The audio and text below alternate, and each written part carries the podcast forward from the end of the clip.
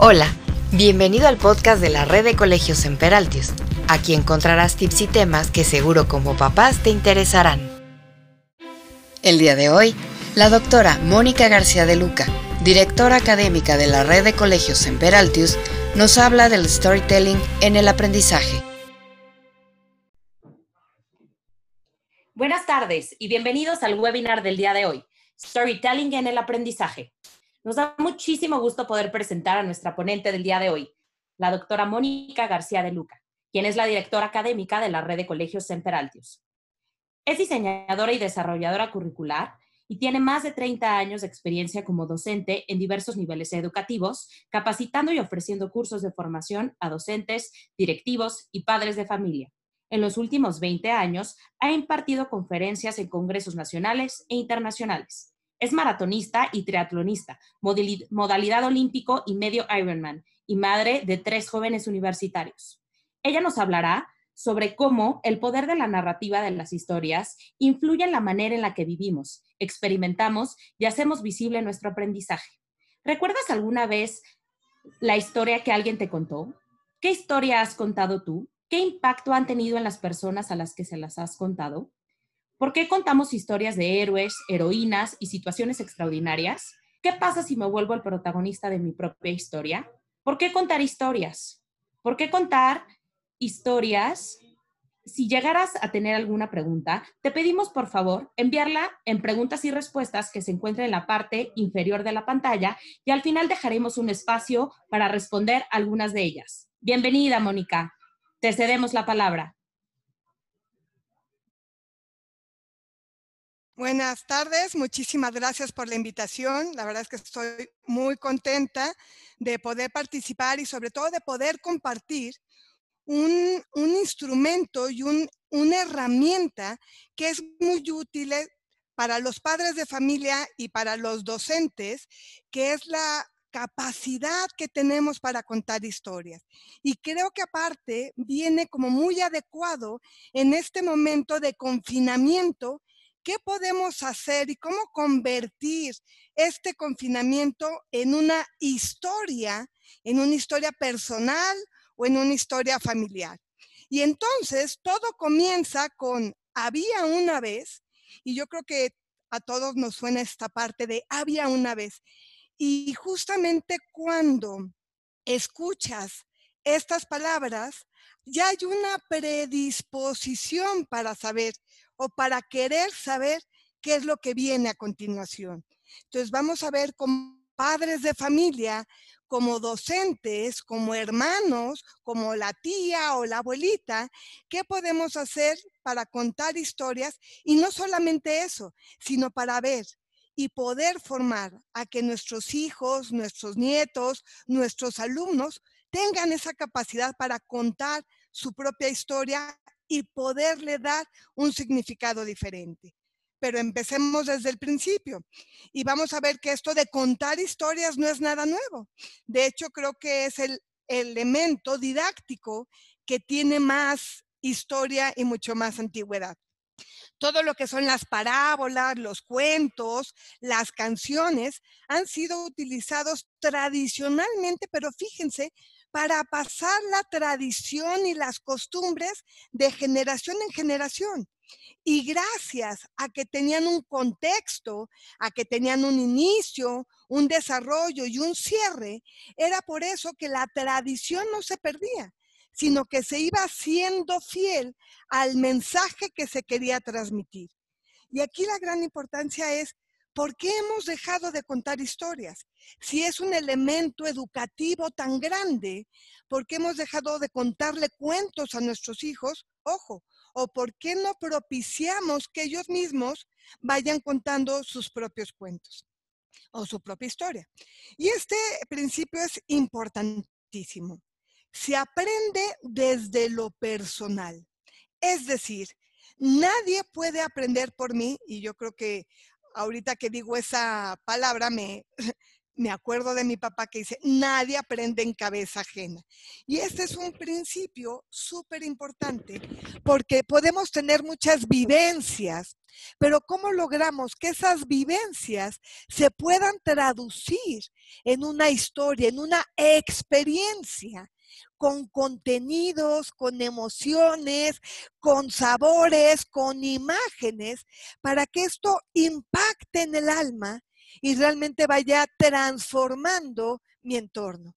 Por lo tanto, si se aprende desde lo personal, pues bueno, tendría entonces que ver cómo cuento yo mi propia historia.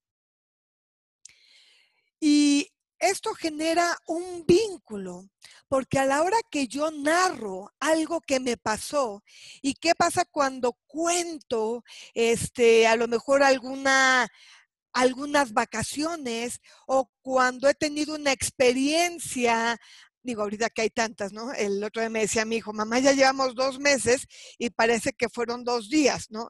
Y otro de mis hijos le dijo, no, parece que fueron dos años.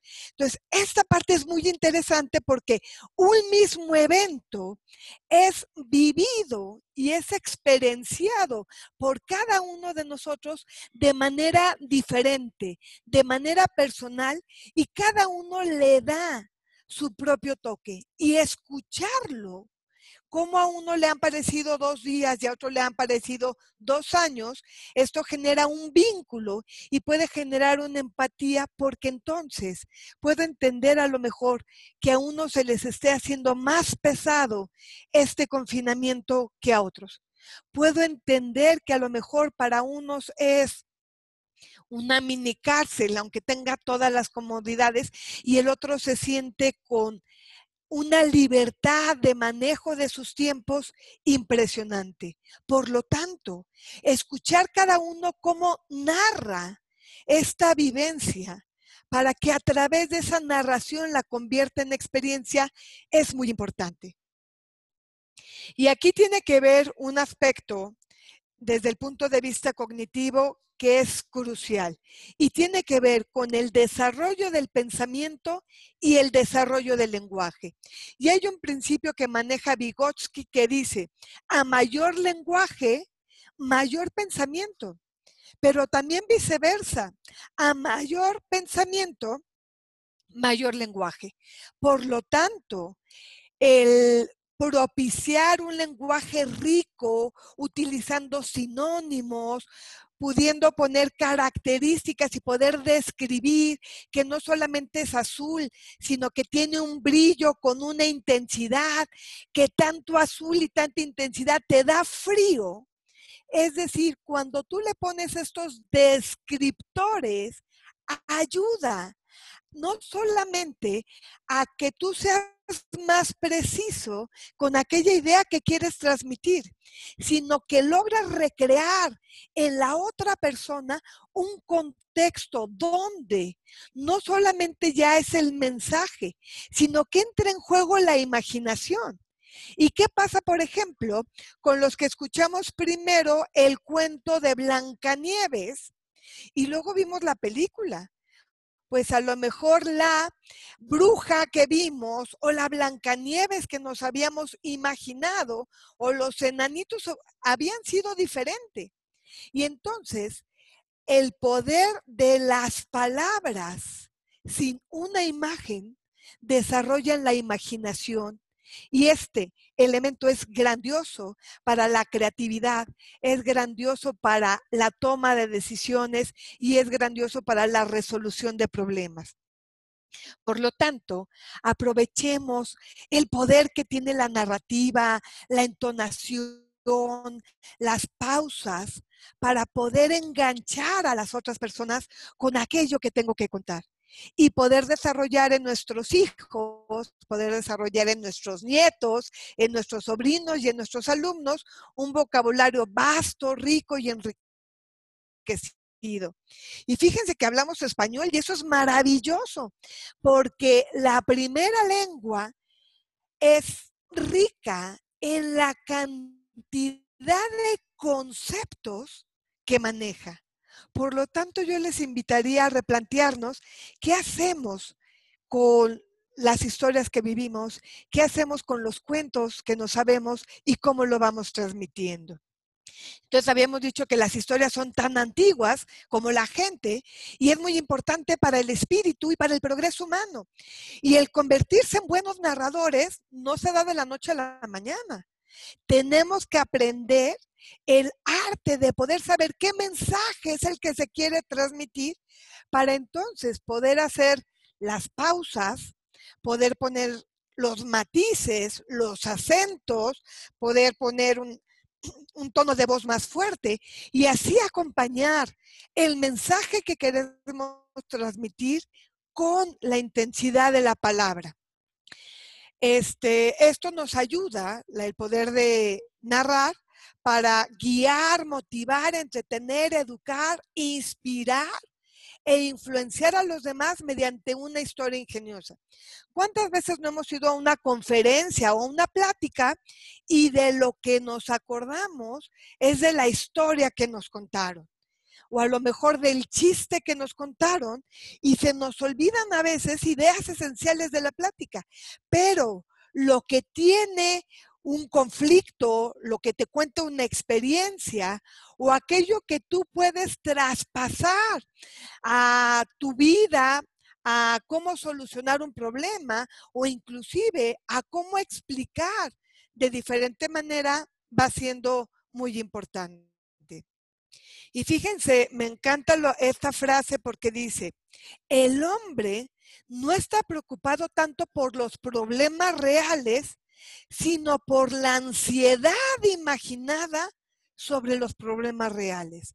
Es decir, no es la realidad en concreto, sino es el imaginarnos el futuro. Y lo podemos ver ahorita, es qué pasará cuando salgamos de este confinamiento cómo se reabrirán las, las, escuelas o los cines o cómo podemos ir a los nuevos centros comerciales, nuevos, pues eh, las nuevas visitas a los centros comerciales, cómo va a ser la interrelación entre nosotros. Y como no sabemos o no tenemos la certeza de qué es lo que va a pasar, eso es lo que genera ansiedad. Y por lo tanto, el contar esa ansiedad a través de una historia ayuda a poder identificar qué pensamientos son los que tengo, qué sentimientos son los que estoy experimentando y sobre todo poder encauzar y poder determinar si esto, qué es lo que tengo, es miedo, tengo enojo, tengo temor, pues eso ayuda para ver cómo lo puedo resolver. Por lo tanto, ayuda a comprender el pensamiento, ayuda a vivenciar y a ponerle nombre al sentimiento que estoy experimentando y a la hora que yo lo puedo narrar y a la hora que lo puedo poner en palabras, es una manera de trabajar la ansiedad. Por lo tanto, el imaginarte qué vamos a hacer cuando salgamos del confinamiento, el describirlo lo más posible, va a ayudar no solamente al hijo que lo cuenta, sino va a ayudar al padre de familia, va a ayudar al tío, a la abuelita, va a ayudar al maestro a entender qué está pasando en esa cabecita y qué está pasando en ese corazón para poder entonces acompañarlo y poder poner en palabras lo que está sintiendo y por lo tanto poderlo ayudar.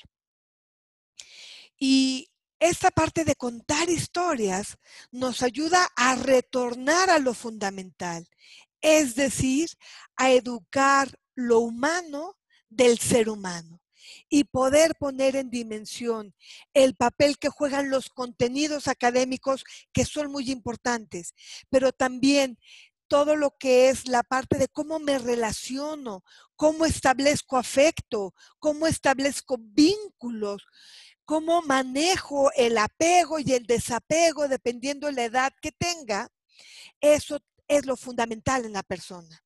Y vamos a ver a la hora que veamos qué es lo que se requiere para el aprendizaje, vamos a ver que el aspecto social el aspecto afectivo y sobre todo, ¿qué hago yo con los contenidos que recibo? ¿Qué hago con ellos para darle un significado? Eso es realmente lo humano, eso es realmente lo esencial. Por lo tanto, el hecho de abrir espacios en la casa, el hecho de abrir espacios en las escuelas, no solamente a que el alumno nos exprese lo que ha aprendido, sino que nos exprese qué está viviendo y cómo lo está viviendo, qué ha aprendido y cómo lo ha aprendido, va a tener un impacto mayor en todo lo que es el darle un significado y en lo que es la apropiación del aprendizaje.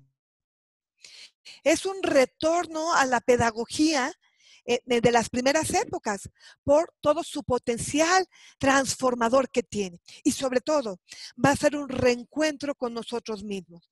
¿Por qué? Porque también a la hora que yo soy capaz de explicar mi historia, soy capaz de entender y de entenderme lo que pienso, lo que siento, cuáles son mis anhelos y cuáles son aquellas inspiraciones que me llenan y que me mueven y me motivan para ser una mejor persona. Entonces, espero que con esto vayamos viendo qué historia contamos a nuestros hijos, a nuestros alumnos y sobre todo qué espacio abrimos para que ellos nos narren y nos cuenten qué hay dentro de ellos. Cuando se cuenta una historia, el oyente explora nuevos mundos y escenarios. Y esto es increíble porque yo puedo platicar mi vida, pero desde un escenario totalmente imaginario. Puedo poner que soy un superhéroe, que soy una heroína o que soy este que viví en una época muy pasada o que ya estoy en el futuro. Y eso permite entonces bajar lo que son mis mecanismos de defensa para poder abrir mi corazón.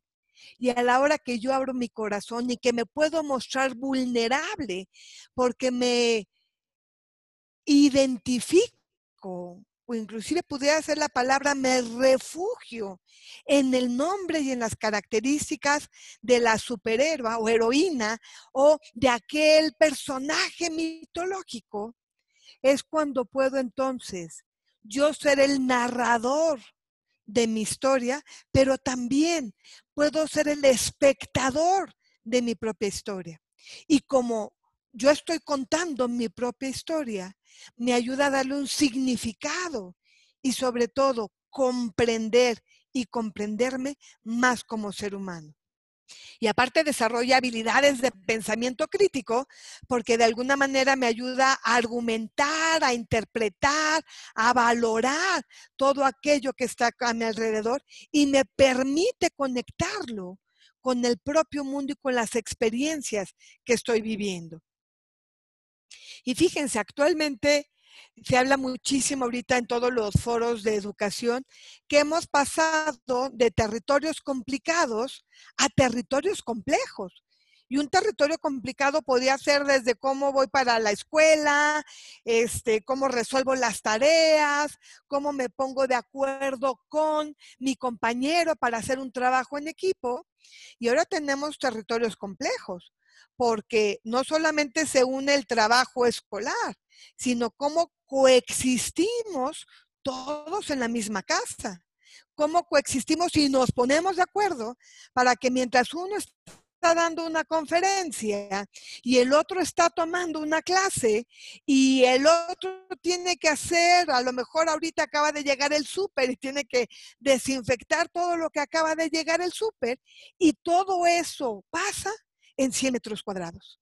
Y entonces se van agregando aspectos donde no solamente es complicado, sino que entran tantos factores en juego para que pueda haber una convivencia y pueda sobre todo haber una convivencia humana, una convivencia sana, una convivencia pacífica y reinventar la forma en cómo nos relacionamos porque ahora sí estamos 24/7 coexistiendo en un ambiente familiar, pero aparte se une el ambiente laboral en el mismo entorno y se une también el ambiente escolar en el mismo entorno. Entonces resulta que tu casa pasa a ser un centro de intimidad, a ser un centro de apertura donde yo comparto con aquellas gentes que me conecto lo íntimo, lo público y lo privado. Y entonces esto requiere una forma de procesar la realidad diferente. Y puede ser gente que no le incomode, pero puede haber gente que el hacer público la intimidad de su casa le conflictúe. ¿Qué mejor que poder contar una historia, narrar esa historia para poder manejar los sentimientos, los pensamientos y sobre todo también las creencias que tenemos para poder manejar de una manera personal y de una manera sana con los demás compañeros. Entonces, el contar historias, este interés por la narrativa, nos ayuda a potenciar la habilidad organizadora de la experiencia. Porque simplemente si yo te tengo que contar algo, pues tengo que pensar cómo te lo cuento, qué te cuento primero, qué te cuento después y cómo voy a llegar al desenlace. Entonces, esto permite el pensar antes de hablar. Esto permite no ser impulsivo, sino que yo tengo que generar un hilo conductor, organizar las ideas para que tengan una secuencia y sobre todo donde yo logre plasmar un interés, una problemática, una experiencia para enganchar a la gente que me está escuchando y entonces poder continuarlo. Porque si yo les cuento un cuento y acabo, más bien empiezo por el final, pues de alguna manera el interés decae. También sirve para procesar, organizar, explicar y dotar de significado a las experiencias. Y esto yo les he dicho mucho, que la diferencia entre pasar de una vivencia a una experiencia, vivencia es lo que me pasa y experiencia es cuando yo le doy un significado. Y entonces, lo que queda en mí, lo que realmente se convierte en aprendizaje, es a lo que yo le doy significado.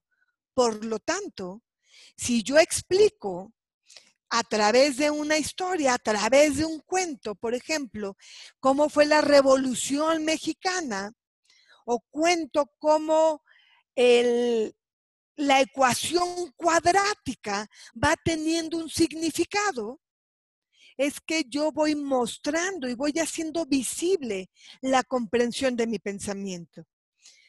También nos ayuda a prolongar la memoria de la persona, porque de alguna manera como se ponen descriptores, se ponen tonos, se ponen sentimientos, de alguna manera eso ayuda a que la experiencia sea vivida por más sentidos y eso hace que se prolongue su estancia dentro de la persona.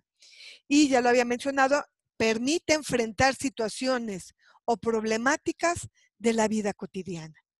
Entonces creo que a veces nos enfrascamos en resolver a veces situaciones de la convivencia, sobre todo ahorita que la tenemos 24/7, y no recurrimos a que cada uno nos cuente cómo ha vivido esta pandemia.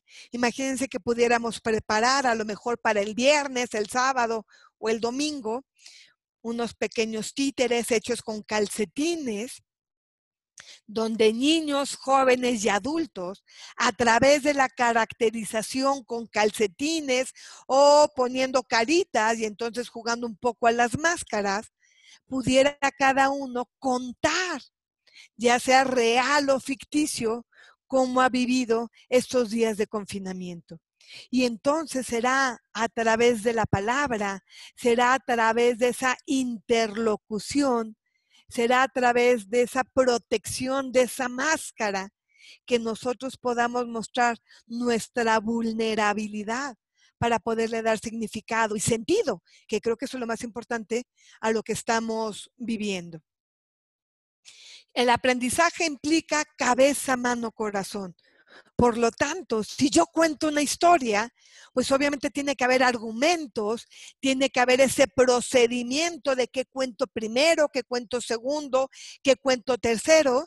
Y por último, corazón, porque ahí viene a qué le estoy dando importancia, qué va siendo más relevante, qué me hizo sentir triste, qué me provocó rabia. Y es una manera de poderlo comunicar de una manera asertiva a los demás. También el aprendizaje implica capacidades humanas. Y las capacidades humanas son tres. Para que no se nos olvide, es IVA y se escribe igual como el impuesto al valor agregado, ¿no? Ese 16% que pagamos casi en todo. Entonces, la I es de inteligencia, la V es de voluntad y la A es de afectividad. Entonces, si nosotros realmente queremos hacer y potenciar la capacidad de aprendizaje, tenemos que lograr potenciar el IVA en las personas. Y qué mejor que hacerlo que a través de la narrativa o la parte de cuentos, de historias. También el aprendizaje implica que es gradual. Es decir, yo no le puedo pedir a un pequeñito que me cuente una historia de 15 minutos. Pero a lo mejor a un adolescente sí le pudiera platicar donde nos diga cómo se llama su personaje, qué características, qué cualidades, qué defectos tienen sus personajes, cómo se vinculan entre ellos sus, personajes, porque de esa manera le estamos dando sentido y le estamos dando posibilidades de mejora. Aparte es personal, es decir, nadie puede aprender por mí. Y esta parte es bien importante porque a veces como padres de familia o a veces como docentes les facilitamos tanto el camino a nuestros hijos, a nuestros alumnos, que dejamos o queremos a veces aprender por ello.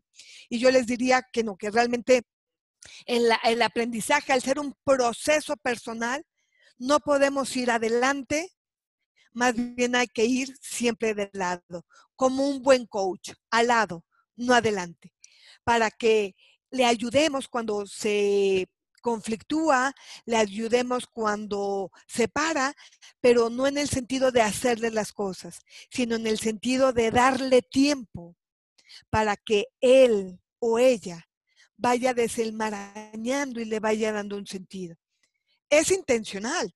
Y esta parte es fundamental, es decir, cada uno tiene que querer, querer aprender.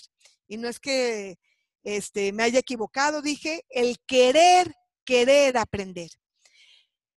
Si yo no quiero aprender, no importa si es una conferencia Zoom, no importa si es una clase presencial en México o si es una clase presencial en la OCDE o en la UNESCO, si yo no quiero aprender, no importa dónde esté, no importa con quién esté, que no se va a dar ese proceso. Entonces, el padre de familia, el abuelo, el tío, el docente, tiene que ser tan inspirador para que logre cachar y captar la atención de sus hijos, de sus nietos, y así lograr que ellos quieran aprenderlo. Por eso el contar fábulas, el contar parábolas nos ayuda que a través del lenguaje simbólico el alumno también pueda ir entendiendo y ir queriendo acercarse a estos procesos. Y habíamos dicho, el aprendizaje es complejo, ¿no? Y a veces cuando tenemos más de dos hijos, pues uno dice, ¿por qué uno le explicaba de esta manera y entendía? Al otro le explico de la misma manera y nada, ¿no? Con uno me leí con ellos cuentos, en la noche platicábamos historias y ahora es un gran lector. Hice lo mismo con el segundo y con el tercero y resulta que no les gusta leer. Y entonces esa parte de complejidad resulta que como educadores, como padres de familia, como tíos, como abuelos, como docentes, nos implica que no podemos hacer lo mismo con todos. Por lo tanto, si cada quien cuenta su historia, les damos esa oportunidad de poder ponernos en la misma sintonía para poder ayudarlos. También el aprendizaje es visible. ¿Qué quiere decir esto? Que hasta que la persona no actúa de alguna manera, no ejecuta alguna acción o no habla de determinada manera, yo no tengo manera de saber si aprendió o no aprendió. Por lo tanto, cuando yo como docente, yo como padre de familia, le cedo el micrófono, o como se dice en pedagogía, le doy voz al alumno, le doy voz a mi hijo, para que él o ella me explique, me narre qué es lo que está aprendiendo, cómo lo está aprendiendo, de quién lo está aprendiendo, es como de alguna manera puedo saber que está ocurriendo un cambio en su forma de pensar, un cambio en su forma de hacer las cosas, un cambio en su forma de ver el mundo y por lo tanto sé si se está dando el aprendizaje o qué tipo de aprendizaje es el que se está dando.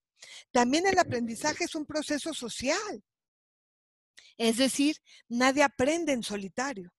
Dije que es un proceso personal porque es propio, es individual pero se da en la relación con el otro. Y entonces yo me puedo relacionar con mi papá, yo me puedo relacionar con mi mamá, me puedo relacionar con mis hijos, con mis alumnos. Ojo, pero también me puedo relacionar con mis personajes. También me puedo relacionar con aquellos elementos que yo plasme en la historia. Y puede ser que a través del diálogo que yo genere entre estos personajes, entre el narrador, entre el protagonista, entre el antagonista, le vaya dando un significado y vaya comprendiendo qué es lo que va pasando. El aprendizaje también es formal e informal. Formal porque en la escuela, en la red de colegios, estamos trabajando en toda esta parte de narrativas. Por eso nos importan tanto las evidencias de aprendizaje, porque es una manera de tener algo en común y de ahí poder generar un diálogo. Y pongo un ejemplo con esto de generar algo en común. ¿Qué pasa cuando varios amigos vamos a la misma boda? Y aparte coincide en que nos sentamos en la misma mesa. Y la vivimos y bailamos y saboreamos el menú y las mesas de postre y todas estas cosas tan ricas que ya hay en las bodas. Y nos vemos después de 15 días, pero resulta que hay gente que no fue a la misma boda. Entonces empezamos a platicar de la boda y a lo mejor nos reímos de algún chiste, como se dice, algún chiste local, pero ¿qué pasa cuando volteamos a ver y hay alguien que no se ríe y dice, pues no, no lo entendí? Le tenemos que explicar el contexto para poderlo poner en común.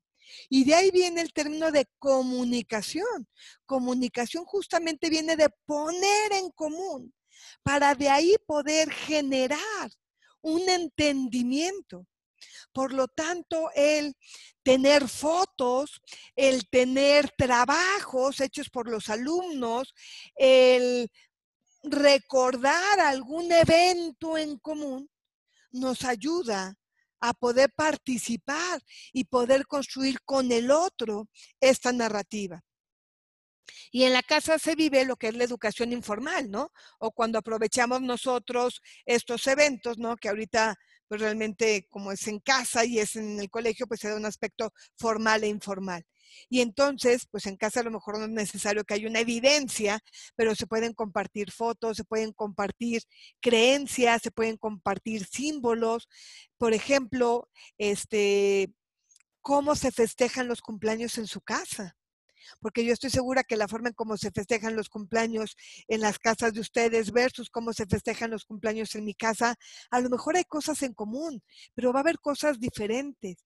Y entonces el poder hacer esas simbología de qué ser García de Luca o qué ser López García o Sánchez Ramírez, también nos va dando un sentido de pertenencia. Por lo tanto, el contar a lo mejor si es una tradición que acabamos de formar o si es algo que a nosotros nos enseñaron nuestros papás y es algo que dialogamos y es algo que vivimos en casa, el poder saber por qué hacemos las cosas, cómo hacemos las cosas y para qué hacemos las cosas va siendo muy importante. Y por último, desarrolla habilidades. Entonces, podemos ver entonces que para que se dé el aprendizaje, tiene que haber una serie de condiciones importantes y sí se puede aprender en cualquier momento, claro que sí, pero tiene que haber la parte de intencionalidad. Sí se puede aprender en cualquier momento, pues sí, pero yo tengo que reflejar en alguna parte de mi comportamiento, de mi pensamiento y de mi actuar y poderlo ver reflejado. Por lo tanto, vemos que el utilizar la narrativa, el utilizar el storytelling, el contar historias, nos arma y nos da sentido en, en, esa parte. Por lo tanto, algo que se propone en la actualidad es poder pasar de ser consumidores a ser productores de contenido, de información. Y ahí es donde todos tenemos algo que contar, porque todos vivimos de manera diferente, todos aprendemos de manera diferente. Y entonces, si todos lo hacemos de manera diferente, qué padre el que yo pueda compartir contigo y tú puedas compartir conmigo y lo podamos hacer. Y a mí me gusta hacer esta analogía, ¿no? Y puse, me puse a investigar, ¿no? ¿Qué probabilidad hay que yo me saque la lotería en Europa? Y es una entre seis millones. Entonces podemos decir que la posibilidad de que yo me saque el premio mayor, pues es muy poca, casi casi es remota.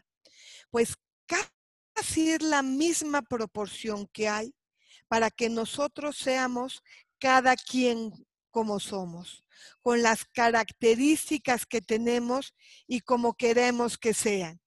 Entonces, esta parte es bien importante porque si yo soy como soy, si yo soy mujer y no soy hombre, si yo tengo esta forma de pensar, de querer y de sentir, es un milagro que yo sea yo y no sea otra persona.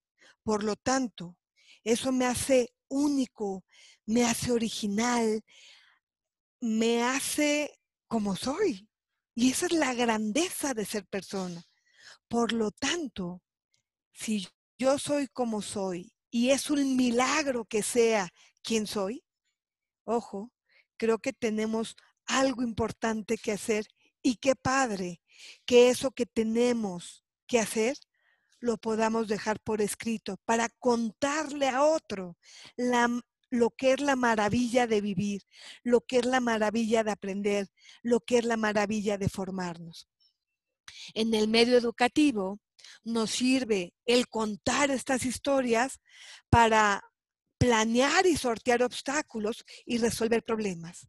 Porque a la hora que yo me enfrento y veo como Caperucita Roja, como Cenicienta, a lo mejor como Rapunzel o como Moana han resuelto los problemas, es una manera en que yo aprenda de una manera vivencial y experiencial algunas actitudes, algunas formas de plantear y de resolver los problemas.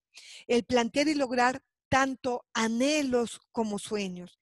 Y ahorita algo que es indispensable en esta pandemia es lograr que nuestros hijos, lograr que nosotros expresemos qué anhelos tenemos cuando salgamos de casa. ¿Cómo nos imaginamos que va a ser ese regreso? Si vamos a ir a un lugar a donde quisiéramos ir primero, a donde quisiéramos ir después, ¿qué podemos hacer para?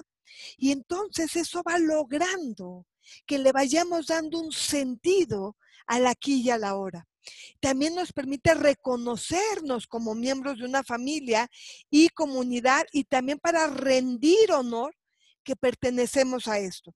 Y también nos sirve para describir un evento, es decir, el hecho de poderle poner características, poderle poner sabores, olores, tamaños, sentimientos, nos permite darle un sentido.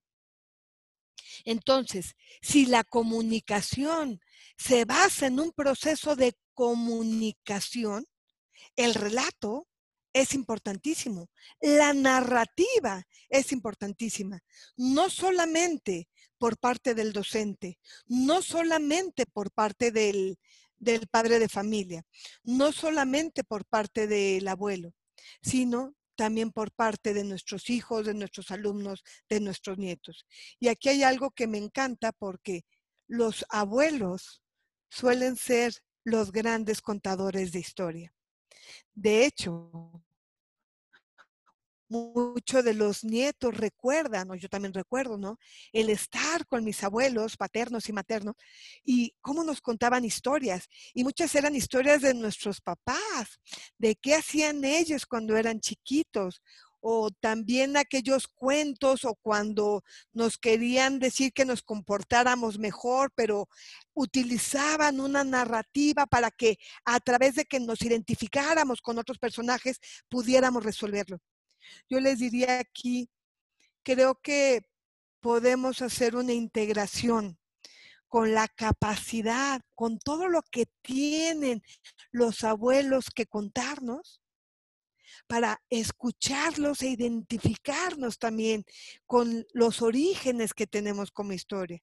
Y por otro lado, el que los nietos escuchemos y también les contemos a los abuelos estas historias, creo que pudiera ayudar a ambos a darle un sentido diferente a esta pandemia.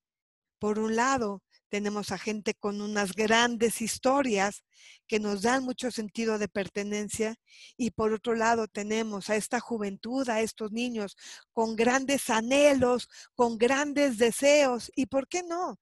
También con grandes miedos para que le podamos dar sentido. Por lo tanto, si trabajamos la narrativa, nos ayuda las habilidades de investigación, porque de alguna manera hay que ver cómo documentamos o de dónde sacamos esa parte de información. Nos ayuda la escritura o simplemente organizar las ideas porque hay que hacer un guion, ya sea un guion escrito o un guion de cómo voy a presentar las palabras de organización, porque me ayuda a gestionar proyectos, me ayuda a ver los materiales y el tiempo que puedo tener. Esta parte de poder hacer videoconferencias y poder compartir esto es de suma importancia. También de habilidades tecnológicas, porque ahorita si no es a través de algún este, iPad, algún celular o de algún dispositivo, la verdad es que la comunicación se ve coartada. Por lo tanto, qué padre que nos podamos unir grandes, medianos y chicos a través de la tecnología. De presentación porque nos permite la parte de poder hacer énfasis, de poder contar historias, de poderme presentar a lo mejor con aquello que no tengo y me gustaría hacer, ese anhelo que tengo. Interpersonales porque la mayoría de las veces implica a una persona que escucha, una persona que habla, también nos da la posibilidad de resolver problemas y también, ¿por qué no?, de evaluación. De poder ver si el rendimiento que yo he tenido, la forma en cómo me comunico con los otros va ayudando. Por lo tanto, las historias ayudan a percibir y estructurar la realidad. Y el video, si incluimos el video digital, nos posibilita y nos amplía estas posibilidades. Entonces, ahorita, ¿qué pasa si le pedimos que nuestros hijos se graben? y vayan narrando cada día, sobre todo para que cada día no sea igual y puedan distinguir y diferenciar entre un lunes, un martes y un miércoles, aunque estemos en el mismo lugar. Y que no digamos es que todos los días son iguales. No, cada día es una oportunidad de reinventarnos. Qué padre que puedan grabarse, qué padre que puedan hacer un diálogo e ir contando cómo van viviendo esos días. Y también en la escuela que vayan diciendo cómo aprenden de manera diferente cuando están en clases cuando están en línea. Y el poder diferenciar y detectar cómo pongo atención en un contexto y cómo pongo atención en otro contexto posibilita y potencia esas habilidades. El storytelling puede ser utilizado en cualquier nivel educativo. Y aquí les pongo el modelo Pixar de contar historias. Y este modelo consta de tres pasos. Primer acto, se presentan los personajes. La primera es dónde están, cómo son, en dónde viven, y luego se anuncia un conflicto o una situación, ¿no? Se pierden, este, los pescan o alguien tiene que recordar de dónde viene. El segundo acto es donde se vive el conflicto, es decir, la situación que hay que resolver.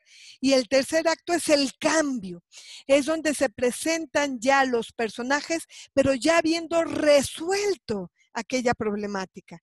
Este modelo Pixar de, Story, de storytelling, lo utilizan y así han generado Toy Story, Nemo y todas aquellas grandes historias de esta compañía cinematográfica.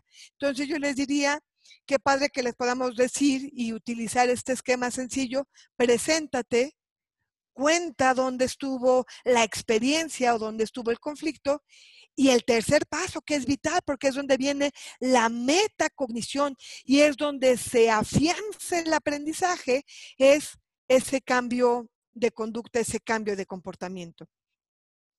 Por lo tanto, los alumnos y alumnas de infantil, de bachillerato, son capaces de contar historias.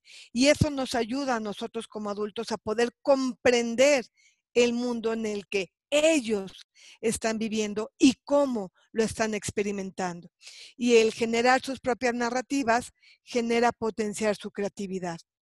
Debemos ayudar a que el alumno extraiga un, sentido coherente de todos los sentimientos que están ahorita vivenciando. Y todo esto requiere un proceso de formación. Por lo tanto, puse ahí la brújula, porque en este proceso de formación es importante, de alguna manera, la intervención, el significado, el acompañamiento que nosotros les demos para contar estas historias. También es un momento de conexión, como diría ahorita el, Papa Francisco, de acompañamiento, de podernos arropar. Porque cuando uno cuenta historias, abre su intimidad. Cuando uno cuenta historias se vuelve vulnerable. Por lo tanto, hay una conexión a nivel emocional, una conexión a nivel humano para poder entender y comprendernos, amarnos y querernos. El cuento también tiene efectos terapéuticos. Entonces, ahorita si tenemos a niños, adolescentes o nosotros simplemente como adultos que nos esté costando trabajo manejar este confinamiento, empecemos a escribir y empecemos a escribir qué es lo que estamos sintiendo, cómo lo estamos sintiendo, y darle un sentido no de por qué me tocó a mí, sino para qué me tocó a mí, y eso nos ayuda a poderlo transformar. Y ya para ir cerrando la sesión, es comentarles que la escuela es un lugar íntimo, este, porque compartimos, pero también es un lugar público, porque está a la vista de todos. Por lo tanto, tenemos que generar un clima de confianza para que podamos compartir, porque lo que compartamos siempre no se va a quedar en el salón, sino que va a trascender. Por lo tanto, una el escribir es una forma de encontrarme contigo, es una forma de encuentro, es una forma de contacto. Y por último, podríamos decir, voy a quitar esto, es el contar historias es recordar, es sobre todo un acto creativo. Al relatar, la gente crea, redacta su vida y al mismo tiempo el dolor derrite cualquier nota de falsedad, la aniquila. Es decir, nos permite poder vivenciar de manera diferente lo que estamos sintiendo. Solo la vida real tiene tanta fantasía. Por lo tanto, aprovechemos esta fantasía, esta ilusión que tenemos. Somos tres los que participamos en la conversación. Por lo tanto, aprovechemos a estos actores. Vivimos en un marco histórico, no en un marco cósmico. Por lo tanto, el poder enmarcarnos en un lugar, en un tiempo, nos va a poder ayudar a generar esas historias. Recordemos, el hombre no es mera biología, es biografía. Por lo tanto, si es biografía, contemos esa historia que tenemos. Las historias que nos hablan en primera persona nos ayudan a reacomodar el cerebro. Por lo tanto, qué padre que podamos estructurar nuestros pensamientos, aceptar mi pasado, abrazar mi presente para proyectar mi futuro. Eso es lo que logramos a través de contar historias. Historias nos dicen quiénes somos y de dónde venimos. Por lo tanto, generan sentido de pertenencia. Y cuando uno tiene sentido de pertenencia, son esas grandes pilares que permiten que no nos hundamos. Las historias nos ayudan a entender y a sobrevivir. Y por último, al mirar atrás, uno siente el deseo de no solo contar lo suyo, sino de llegar al misterio de la vida. Es decir, ¿para qué ha sido todo esto? Entonces, el tomar y darle sentido va siendo importante. En la red de colegios en Peraltus, ¿cómo lo hacemos realidad? Es a través del portafolio de evidencias porque es a través del portafolio de evidencias donde el alumno, a través de aquellas experiencias, de aquellas vivencias, nos cuenta, nos narra cómo fue su historia de aprendizaje. Y aquí lo padre es que ponen los retos, los aciertos, las equivocaciones y cómo eso fue en un momento ya pasado pero cómo lo retoman y cómo lo resignifican para proyectar el futuro. Es a través de la verbalización que el alumno nos narra su biografía, ojo, no de un contexto, sino de todo un ciclo escolar, de todo un nivel escolar y finalmente, ¿por qué no?, para proyectar todo su sentido de vida. Podemos decir, y esta frase me parece bellísima, todos nacemos originales y muchos mueren como fotocopia. Yo les diría, ojalá que cada uno pueda poner en la última página de su libro, de su vida, y vivimos y viví feliz para siempre porque fui el protagonista y fui el responsable de mi propia historia. Muchas gracias. Muchísimas gracias, Moni. Si te parece bien, comenzaremos con la ronda de preguntas y respuestas. Nada más recordarle a toda la audiencia que este, esta conferencia, este webinar, será eh, subido en el Spotify de la red de colegios en Peraltius. Crece siempre, entonces los invitamos a que después puedan volverlo a escuchar. Y la primera pregunta, tenemos aquí a Fernando Rojas que nos comenta si será necesario un reforzamiento visual de la idea que queremos transmitir en el storytelling. Em, no necesariamente, porque cuando hay una, imagen, cuando tú le pones una imagen al storytelling, eh, lo vuelves algo más concreto. Entonces, por eso puse no necesariamente. Si tu objetivo en ese momento es desarrollar y conectar con la imaginación y la creatividad, yo te diría fuera imágenes. Si tu objetivo es concretar, si tu objetivo a lo mejor es que verbalice algún problema o si tiene alguna cuestión de manejo de miedo o manejo de la ira, entonces sí habría que ponerle una imagen.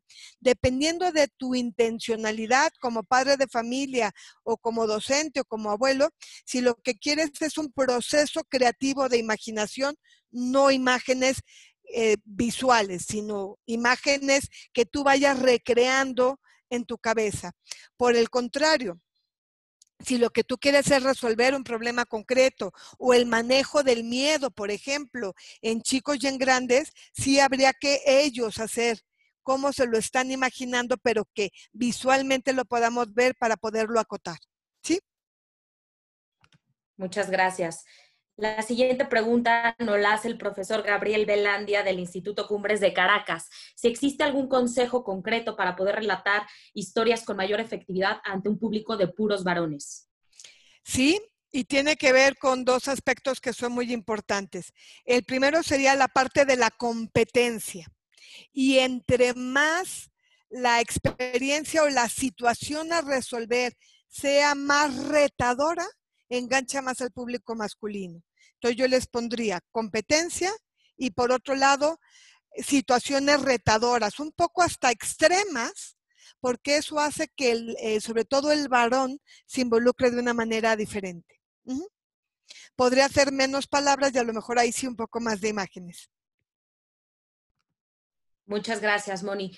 Eh, tercera pregunta, eh, si recomiendas el uso de títeres para alumnos para utilizar justo el storytelling. Muchísimo, muchísimo el uso de, títeres, este, y aparte entre más sencillos, mucho mejor. Les decía, pueden ser hasta de calcetines o pueden ser caretas o dibujados por ellos mismos, porque a la hora que tú le das voz a un personaje, eso hace que la parte de tu vulnerabilidad no quede expuesta, pero sí que la puedas expresar y la puedas manejar. Perfecto. ¿Y cómo lograr la apertura para que los niños cuenten esa historia de algo que les inquiete o les preocupe? Me encanta porque entonces podrías empezar tú con, había una vez un personaje que se llamaba y entonces le das la voz al, al niño. Y él te pone algunas palabras y entonces tú empiezas a construir. Ah, entonces se llamaba Pedro. Y Pedro tenía cuántos años y es una manera entonces a través de este diálogo que se pueden ir dando e ir generando nuevas, nuevas ideas. Una manera de construir con él es cómo logramos hacer un diálogo en donde a la hora que tú dejes de tener ideas o dejes de tener la narrativa, yo te voy ayudando y te voy incrementando con características, con cualidades, con ambientes, con situaciones para que de ahí tú puedas ahondar. Gracias, Moni. Y por último, eh, ¿cómo hacer para que los niños tímidos o introvertidos puedan expresar sus sentimientos? ¿Qué algún método que puedas recomendar? Me encanta, este, hay varios, varias cosas que les puedo recomendar. Una es el cuento del monstruo de las emociones. Y es un cuento justamente el monstruo de las emociones, donde, no se los quiero spoilear, así como dicen los jóvenes con las películas, pero de alguna manera con el monstruo de las emociones te ayudan a identificar cada una de estas y cómo se van entretejiendo. Esa es una. La otra es, hay un autor que se llama Rafael Vizquerra, que maneja un póster que se llama El universo de las emociones. En esta parte del universo de las emociones ayuda a generar lo que es una alfabetización emocional. Entonces, puede ser que tú le digas a los niños, ¿no? Este, como yo veo por la cara en la que pones que estás enojado pero no sé si estás enojado, si estás furioso o estás sintiendo rabia. Si se fijan, los tres son emociones de enojo, pero de alguna manera la intensidad es diferente. Entonces, es a través de que tú le puedas espejear lo que estás viendo en él, de cómo se comporta, de cómo pone los ojos, si se encorva, no se encorva, etcétera. Porque entonces tú le puedes decir, creo que te sientes así. Y le puedes empezar a dar vocabulario emocional. Ojo, o tú también decirle, yo me siento feliz y cuando estoy feliz me encanta hablar más fuerte, hablar más rápido o cuando me siento triste me, puedo encorvar. Entonces, es una manera, por un lado, de lo que vemos en ello y por otro lado, de poder expresar nosotros a través de lo que estamos viviendo. Y todo eso es a través de una alfabetización emocional. Los invitamos a conocer más sobre los colegios de la red Semperaltius en informes.semperaltius.edu.mx.